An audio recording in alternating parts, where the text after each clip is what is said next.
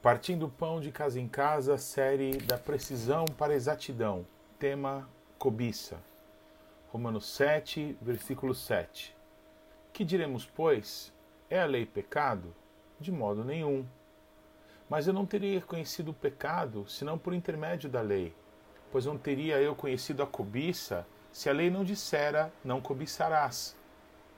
Em Êxodo 20, 17 está escrito: Não cobiçarás a casa do teu próximo, não cobiçarás a mulher do teu próximo, nem o seu servo, nem a sua serva, nem o seu boi, nem o seu jumento, nem coisa alguma que pertença ao teu próximo.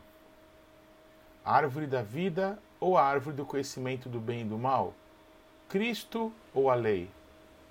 Deuteronômio 30, 19 e 20 está escrito: Os céus e a terra tomo hoje por testemunhas contra ti, que te propus a vida e a morte, a bênção e a maldição. Escolhe, pois, a vida para que vivas, tu e a tua descendência, amando o Senhor teu Deus, dando ouvidos à sua voz e apegando-te a Ele, pois disto depende a tua vida e a tua longevidade, para que habites na terra que o Senhor, sob juramento prometeu dar a teus pais, Abraão, Isaque e Jacó. Em Gênesis 2, 8 e 9, e também Gênesis 2, 15 a 17, está escrito: E plantou o Senhor Deus um jardim no Éden, na direção do Oriente, e pôs nele o homem que havia formado. Do solo fez o Senhor Deus brotar toda sorte de árvores agradáveis à vista e boas para alimento e também a árvore da vida meio do jardim e a árvore do conhecimento do bem e do mal. Tomou, pois, o Senhor Deus ao homem e o colocou no jardim do Éden para o cultivar e o guardar. E o Senhor Deus lhe deu esta ordem: De toda árvore do jardim comerás livremente, mas da árvore do conhecimento do bem e do mal não comerás, porque no dia em que dela comeres, certamente morrerás. Há uma escolha. Sempre haverá uma escolha e nós é quem temos o poder para decidir. Deus nos deu esse poder. Ele não criou robôs programados para cultivar, construir, guerrear, fazer boas coisas e coisas más, mas nós somos livres para fazer nossas escolhas.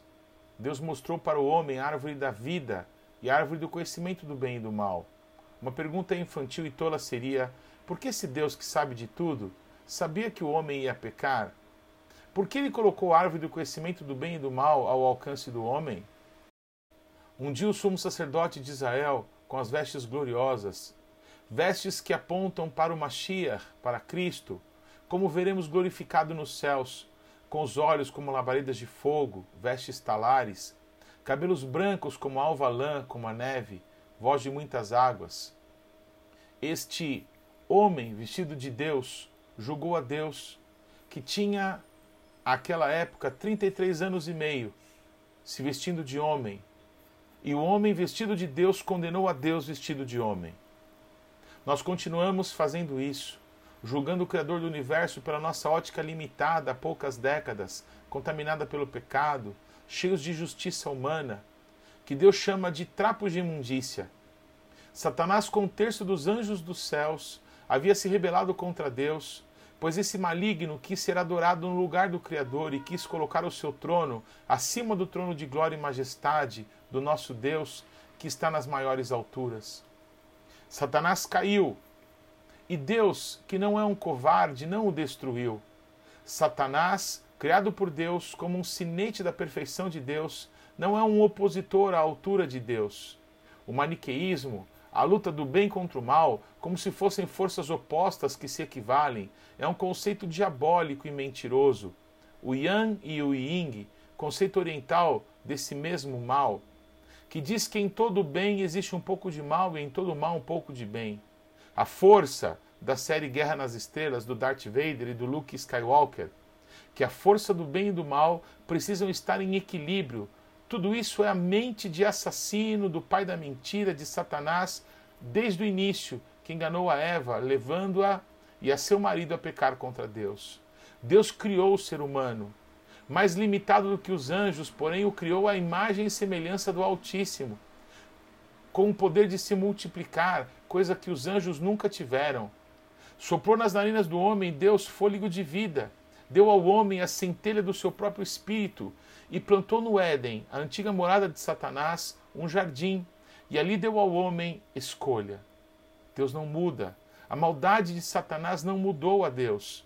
Deus criou o homem, lhe mostrou a Cristo, a árvore da vida, e lhe deu escolha se queria vida ou se queria dar as costas para a vontade de Deus. Satanás tenta o homem para demonstrar para Deus que é impossível que os seres criados por Deus o prefiram, desejem o bem, queiram permanecer com ele, mas Deus enviou a Jesus como homem, e este nunca pecou, e mostrou que sim é possível um homem viver dando ouvidos à voz de Deus e apegando-se a ele.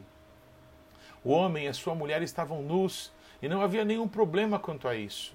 Mas no momento em que comeram da árvore que Deus havia proibido que comessem, imediatamente eles viram que estavam nus e se sentiram envergonhados. Eles optaram por isso. Eles decidiram conhecer o bem? Parece que não. Eles rejeitaram o bem e conheceram então o mal. Qual é o efeito que a lei causou no homem? Bem, qual foi mesmo a decisão de vocês? Conhecer o bem e o mal, não é isso? Então está aqui, Moisés, diga para o meu povo que estão aqui 613 mandamentos. Vivam todos os dias da vida de vocês, cumprindo tudo, absolutamente tudo o que está descrito aqui, sem deixar nem sequer um, pois está escrito na própria lei: Maldito aquele que não confirmar as palavras dessa lei, não as cumprindo. E todo o povo dirá Amém. Deuteronômio 27 e 26. Abraão entregou dízimos, nunca se curvou diante de imagens de escultura para as adorar, circuncidou seus filhos e a si mesmo, estabelecendo uma aliança com Deus, e fez isso tudo sem que existisse ainda a lei. Abraão creu em Deus, e isso lhe foi imputado por justiça. Enoque andou com Deus e Deus o tomou para si. Noé andou com Deus. Porém, Noé achou graça diante do Senhor. Eis a história de Noé. Noé era um homem justo e íntegro, entre os seus contemporâneos. Noé andava com Deus. Gênesis 6, 8 e 9. A ideia é: por que raios eu vou olhar para a mulher do meu próximo se Deus me deu a minha? Por que eu vou olhar para a grama do meu vizinho achando que é mais verde do que a minha? Por que eu vou querer o servo ou o animal do meu próximo se Deus deu para mim tudo o que é necessário para que eu viva para Ele? Quando a lei diz não cobiçarás, vimos que estávamos nus. A picada da serpente começou a fazer efeito. Ah, a mulher do outro, o carro do outro, o ministério do outro. Ah, se fosse eu, faria de outro jeito. Ah, porque ela não se veste assim ou assado, se fosse eu. A rebeldia nos separou de Deus. Decidimos comer do mal e não da árvore da vida. Isso foi a morte para nós todos. Casamos com a lei. Estamos presos à lei por toda a nossa vida. Há uma servidão que está em nossa carne, que enquanto vivemos aqui nesse mundo, estamos sujeitos à lei, pois decidimos querer conhecer o bem e o mal. Achamos que seríamos iguais a Deus, mas nos transformamos iguais a Satanás.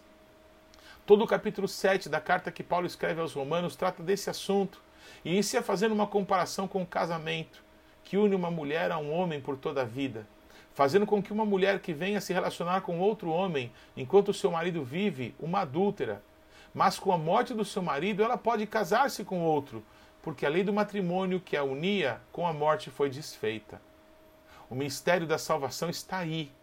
Há pessoas que não se interessam em saber se serão salvas ou não, tocam suas vidas de forma religiosa ou não, com que, é, como que jogando numa loteria, torcendo para que o bilhete dela seja o premiado e eles sejam salvos da morte eterna e do pecado.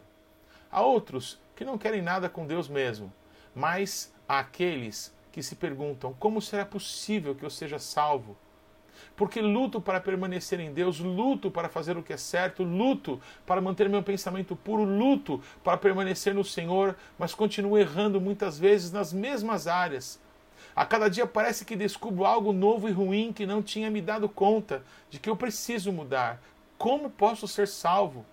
O apóstolo Paulo termina esse texto dando glórias a Deus por Cristo Jesus, pois foi o que Jesus Cristo fez que nos permite ter resposta para essa pergunta. Ele, como Paulo escreve aos Gálatas, que nos resgatou da maldição da lei, fazendo-se maldito em nosso lugar. Ele viveu para Deus, ele fazia tudo o que via o Pai fazer. Não é apenas um bom exemplo dado por Jesus. Quando depois de passar um dia inteiro curando pessoas, expulsando demônios, alimentando multidões, ele subia para os montes para orar e para ter comunhão com o Pai. Deus era o sustento de Jesus. Sua comida e a sua bebida eram fazer a vontade do seu Pai. Percebemos em nossos corpos, nas nossas vidas, em nossos pensamentos essa guerra, essa luta. Percebemos o veneno que nos foi inoculado por Satanás, nos nossos pais segundo a carne, correr ainda em nossas veias, contaminar nossos sentimentos. Mas quando recebemos a Jesus Cristo como Senhor das nossas vidas, minha pergunta é: você se lembra do dia em que se entregou a Cristo? Você ainda guarda paixão pela bondade e pela misericórdia com que Deus nos tem amado? Você está tão enfermo a ponto de não se emocionar mais, lembrando do primeiro amor?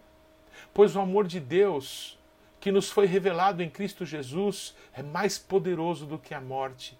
Assim, uma guerra mas se o caminho que nos afastou de Deus foi escolhermos o conhecimento do bem e do mal, desprezando a árvore da vida, o caminho que nos leva ao Pai é a verdade e a vida, revelada a nós por Jesus Cristo. Romanos 7, 24 e 25. Desaventurado homem que sou, quem me livrará do corpo desta morte? Graças a Deus por Jesus Cristo, nosso Senhor de maneira que eu de mim mesmo, com a mente, sou escravo da lei de Deus, mas segundo a carne, da lei do pecado. Escolhe a vida, escolha a árvore da vida, escolha Cristo. Avive teu coração, a paixão pela presença de Deus. Busque mais intensamente a comunhão com Deus. Ainda haverão muitos embates internos em todos nós. Parte de nós vai continuar desejando o pecado, mas por Jesus Cristo, hoje, nosso espírito está faminto por Deus e transformou-se dentro de nós numa fonte de vida. Que cada um de nós beba dessa fonte, que cada um de nós deixe de se inclinar para o desejo da carne e passe a se inclinar para a vontade do nosso espírito, que é a presença de Deus. Como eu faço isso? Como eu faço essa escolha? Como consigo opinar nessa arena para que o melhor de mim vença. Como? Escolhe, pois, a vida, para que vivas tu e a tua descendência. Como? Amando o Senhor teu Deus, dando ouvidos à sua voz e apegando-te a Ele. Deus te abençoe.